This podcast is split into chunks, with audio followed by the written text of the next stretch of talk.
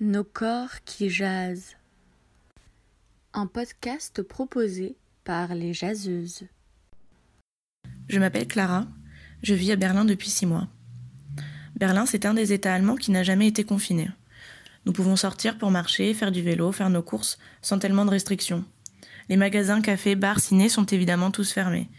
C'est donc un peu comme traverser un long dimanche sans fin mais je me considère très chanceuse de vivre dans ce pays où le confinement s'appelle mesure de distanciation sociale et où je peux quand même voir mes amis un par un et sortir prendre le soleil tous les jours. Un mercredi après-midi de début mars, mes collègues et moi avons été renvoyés chez nous. Désormais, nous travaillerons depuis nos appartements. Moi, je travaillerai depuis ma chambre de 10 mètres carrés, sans lumière du soleil direct, sur un petit bureau prêté par ma coloc. Je travaille dans le service client d'une entreprise d'ici.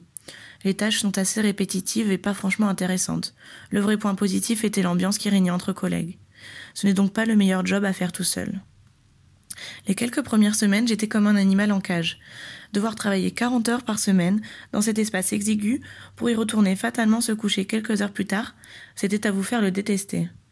Mon, corps prenait, mon corps prenait trop de place, se tordait en quatre pour rentrer sur ma chaise en plastique et y rester. Je ressentais le besoin de bouger, de faire des abdos au sol, de profiter de ma pause pour faire 15 minutes de yoga entre mon bureau et mon lit, pour sortir marcher à toute vitesse, rentrer déjeuner devant mon écran. Pendant ces premières semaines, j'ai aussi beaucoup pensé à mon poids. Le sentiment d'être coincé dans cette chambre m'a donné l'impression que mon corps grossissait. Plus la chambre devenait petite, plus mon corps devenait gros. Donc plus de sport. Je regardais mes cuisses tous les jours, essayant de trouver le point de cellulite qui n'était pas là la veille. Ça ne m'a pas empêché de continuer à manger beaucoup plus qu'avant. La nourriture était un allié pour surmonter ces journées monotones. Du chocolat par-ci, des céréales par-là, et le tout ponctué de tartines en tout genre.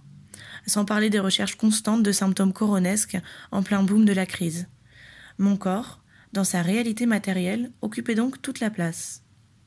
Puis est venu un jour, début avril, où nous on nous a annoncé qu'à des fins de réduction de coûts pour l'entreprise, nous passerons désormais tous et toutes en chômage partiel nous ne travaillerons plus que 28 heures par semaine.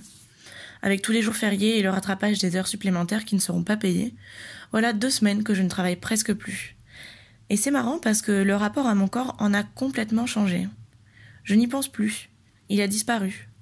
Ou du moins son aspect matériel a disparu. J'ai beaucoup de temps pour faire des choses qui me plaisent et qui font travailler mon esprit plus que d'habitude. Mon intellect reprend ses droits, ceux qui lui ont été enlevés par la routine vélo, boulot nul et dodo. Je lis, je crée, je médite, j'apprends.